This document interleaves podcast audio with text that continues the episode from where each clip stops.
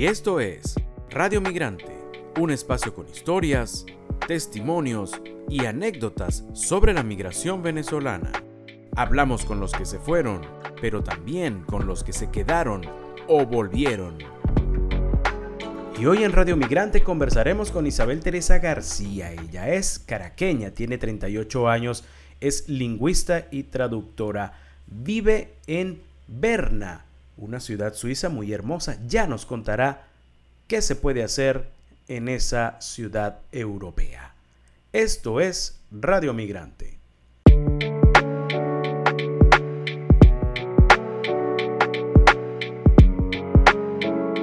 Isabel, gracias por estar con nosotros en Radio Migrante. ¿Cómo estás? Hola, ¿qué tal? Muy bien, gracias. Y gracias por la invitación. Eh, me, me alegra mucho poder compartir mi experiencia de vida en tu programa.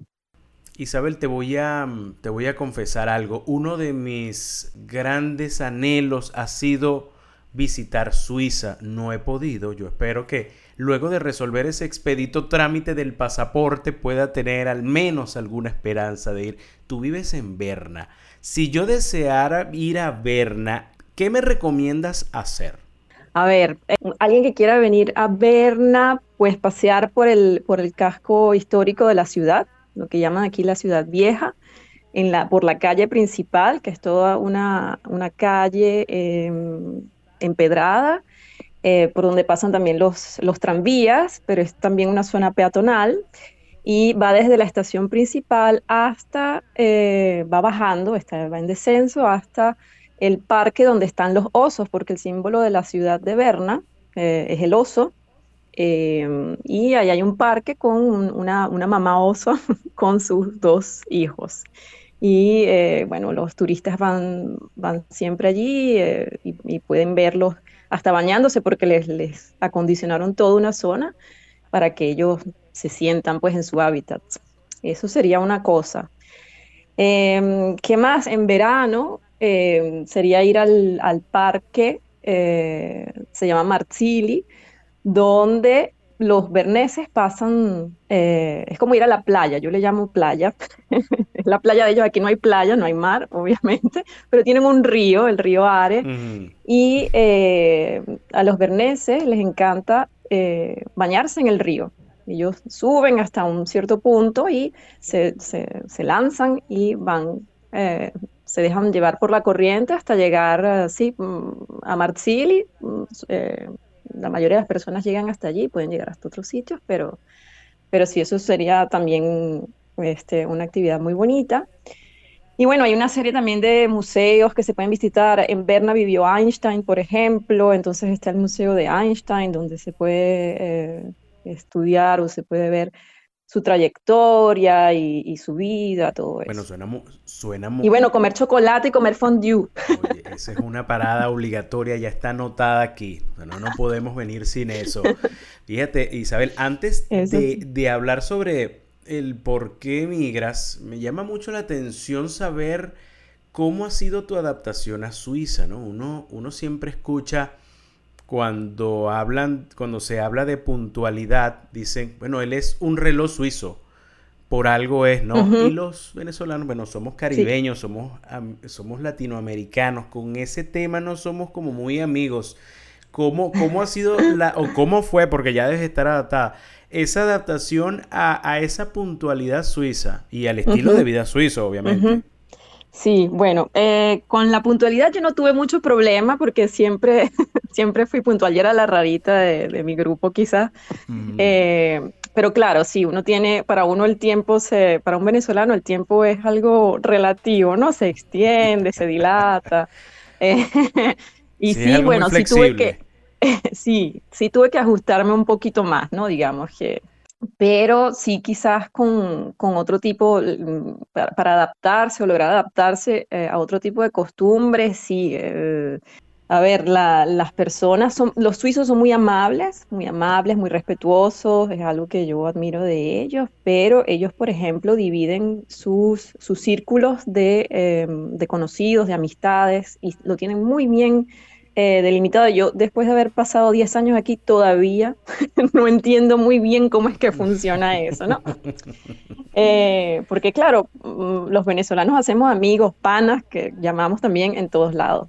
El suizo no, al suizo hay que darle tiempo, es más bien, es más bien distante, o sea, te puede tratar muy bien y ser muy amable contigo y la pasas chévere con, conversando con ellos, pero eh, no quiere decir que si tú conoces a alguien hoy, mañana va a ser tu amigo, como puede suceder con un venezolano, por ejemplo, no sé, o que, es, que después queden para salir otra vez a tomarse algo. A...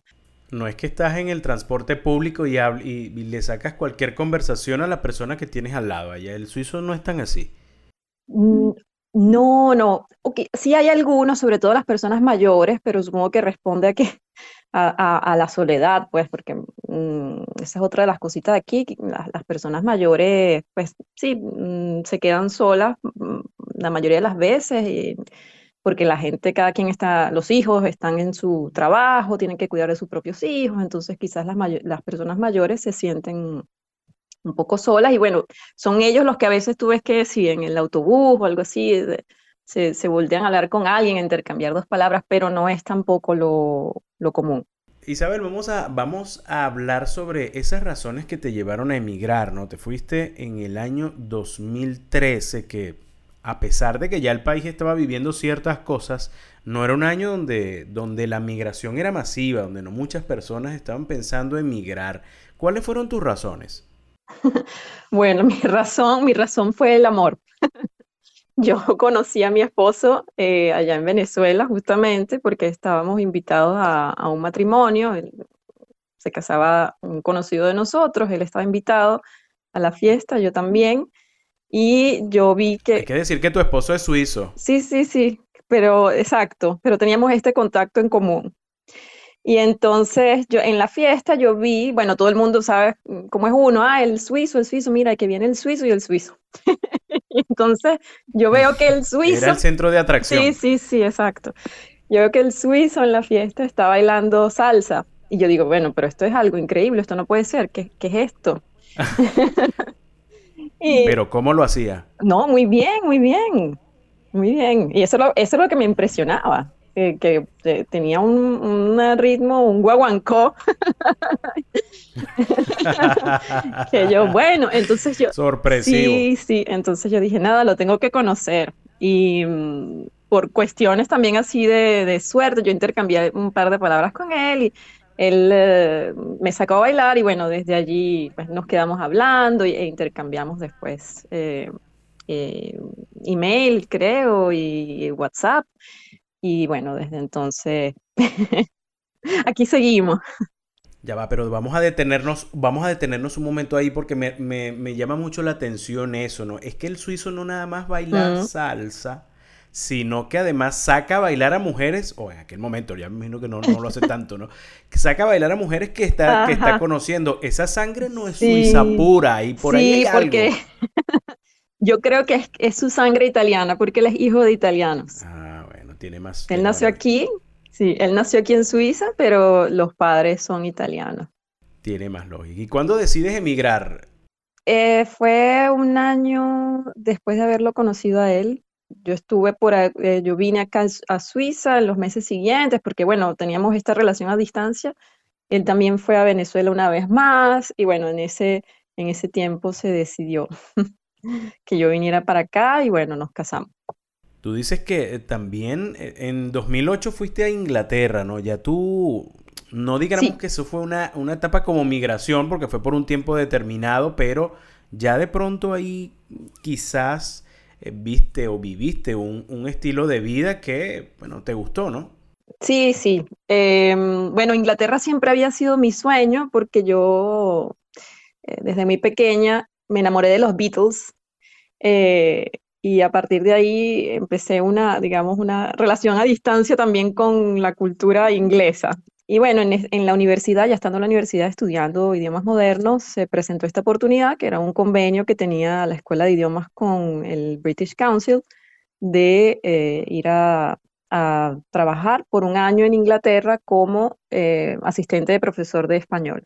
Y bueno, hicieron fue por concurso y dos, dos estudiantes quedaron seleccionados y entre, esos, entre esos yo. Y bueno, pasé un año eh, viviendo entre ingleses y conociendo la cultura inglesa.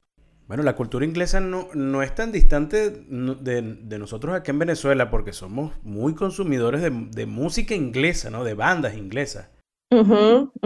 Sí, sí, sí, sí, tal cual. Sí.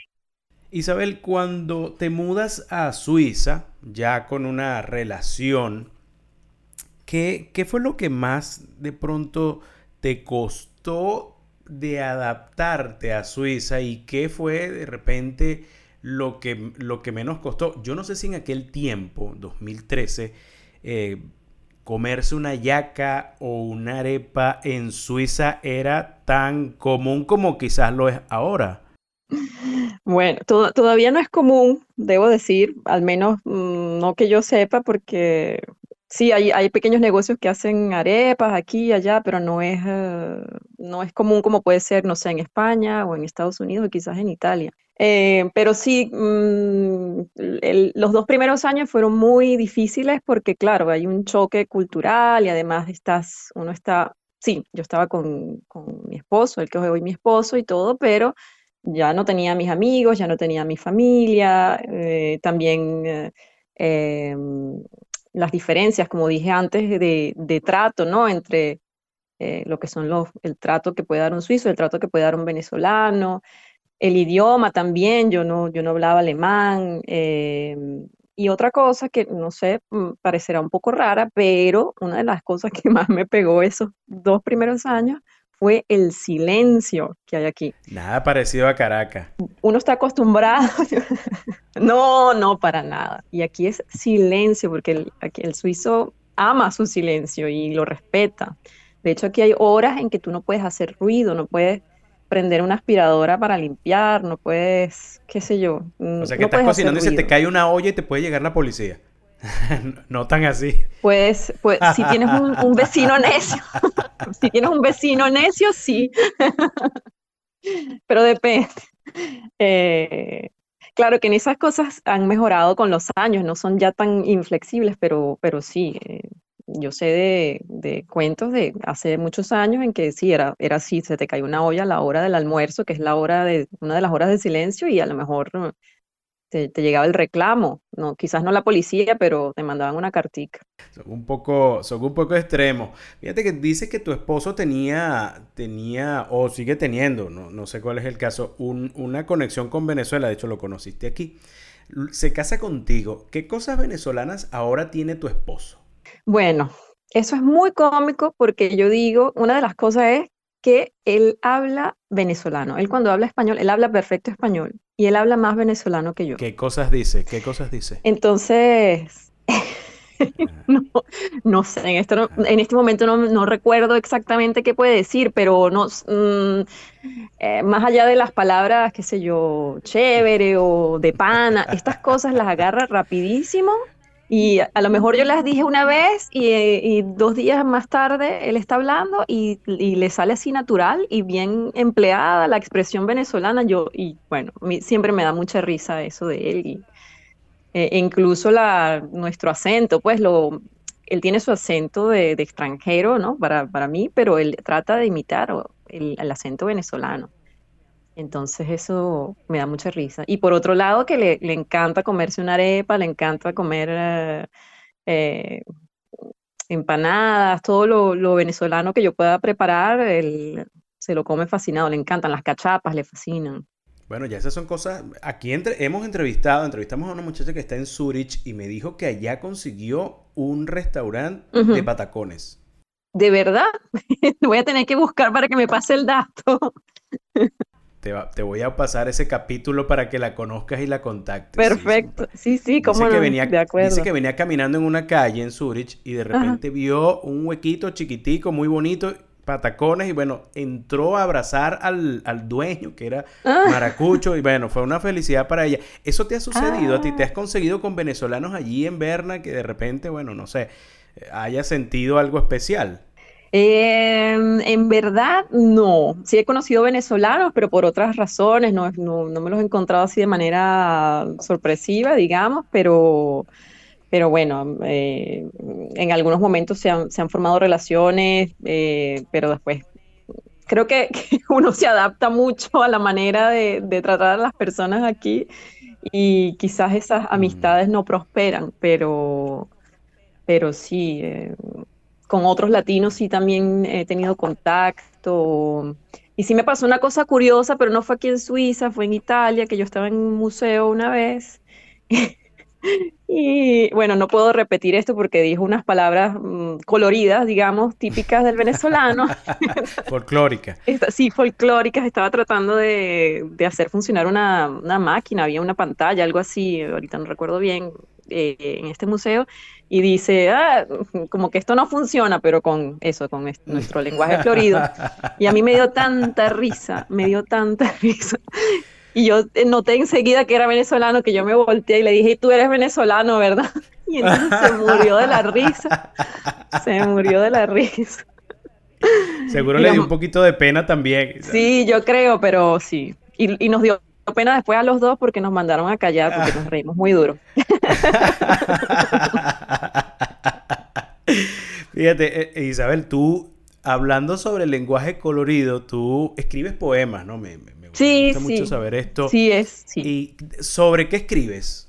Bueno, eh, es difícil, es difícil ah, identificar sobre qué puede ser, digamos, de mis, de mis experiencias o de lo, de lo, que, de lo que yo siento, pero los temas son variados. No, no, no tengo, no voy hacia un tema en específico nunca, todo depende de lo que, ¿Y tu experiencia migratoria ha estado, ha estado allí? ¿Has escrito cosas sobre, de repente, sobre el país, sobre, sobre la experiencia migratoria, sobre ese sentimiento de emigrar alguna vez? Sí, una vez escribí una serie de poemas eh, que tenían que ver con eso, hace ya unos años, eso fue en 2015, creo, 2016 pero digamos que no, trato el tema directamente, no son muy, no son, no son muy directos, ¿no? Quizás es, el, mm, voy más a lo que siento con, respecto a lo que ocurre. Es algo más así. Isabel, estamos llegando al final de esta entrevista, pero bueno, tienes, viniste por última vez al país en el 2015, ya son ocho años sin, sin, venir a tu, a tu casa, a tu otra casa, porque ya Berna es tu casa. Eh, y quisiera, quisiera hacer este ejercicio de imaginación contigo. Suponte que en este momento pudieras regresar y vives, estamos hablando previo a la entrevista que eh, estamos hablando a mitad del mes de diciembre, parece que eh, el clima en Suiza no es muy amistoso en estos días. No. pero suponte que tú pudieras volver al país en este momento y te dijeran, bueno Isabel, te vamos a dejar en cualquier playa que tú quisieras. ¿En cuál sería? Playa en específico, bueno, cualquiera de Mochima. Yo no sé si te gusta la playa. No, me encanta la playa, yo, amo la playa. Cualquiera de Mochima, que fue donde yo pasé varias de mis vacaciones en, eh, en, mi infancia. Y, bueno, mm, relacionando esto con la playa, también quisiera estar a la orilla, a, a, las orillas del Orinoco, que toda mi familia viene de Ciudad Bolívar, y quisiera ver el Orinoco también. Oye, imagínate, siempre a todas las personas que le hemos, que le hemos hecho esta pregunta, ¿dónde quisieran estar? Un lugar que no conocen. Casi todos han dicho, para no decir todos han dicho el Salto Ángel. ¿Tú lo conoces? No lo conozco, no. Me encantaría poder verlo también, claro. Es como un símbolo de, Venezuela también y bueno, es un lugar lleno de magia y lamentablemente nunca pude ir a verlo, pero sí me, me encantaría, ¿por qué no? Claro. Bueno, tienes esa tarea para cuando te toque regresar. ¿Cómo se llama tu esposo? Gabriel. Bueno, cuando regreses, tu esposo que es tan latino, tienes que llevarlo al Salto Ángel, tiene que, Gabriel tiene que conocer, bueno, y tú también, para que le cuenten allá a los europeos lo hermoso que, es tu país, Isabel. claro que sí. Te agradecemos muchísimo estos minutos que, nos has regalado para contarnos tu historia de, migración. Esperemos pronto eh, cumplir ese sueño de ir a, Suiza, de conocerlo y bueno, tenemos una parada obligatoria en tu casa para darte un abrazo. Claro que sí, aquí estamos a la orden. Muchas gracias.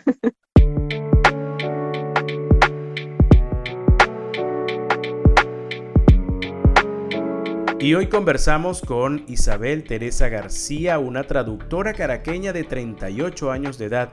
Vive en Berna, en Suiza, pero en estos momentos de frío tiene su cabeza en una playa de Mochima, donde pasó muchos momentos hermosos de su infancia. Esto fue Radio Migrante. Esta fue otra presentación de Radio Migrante. Nos puede seguir tanto en Twitter como en Instagram. En estas redes sociales estamos como arroba Radio Piso Migrante.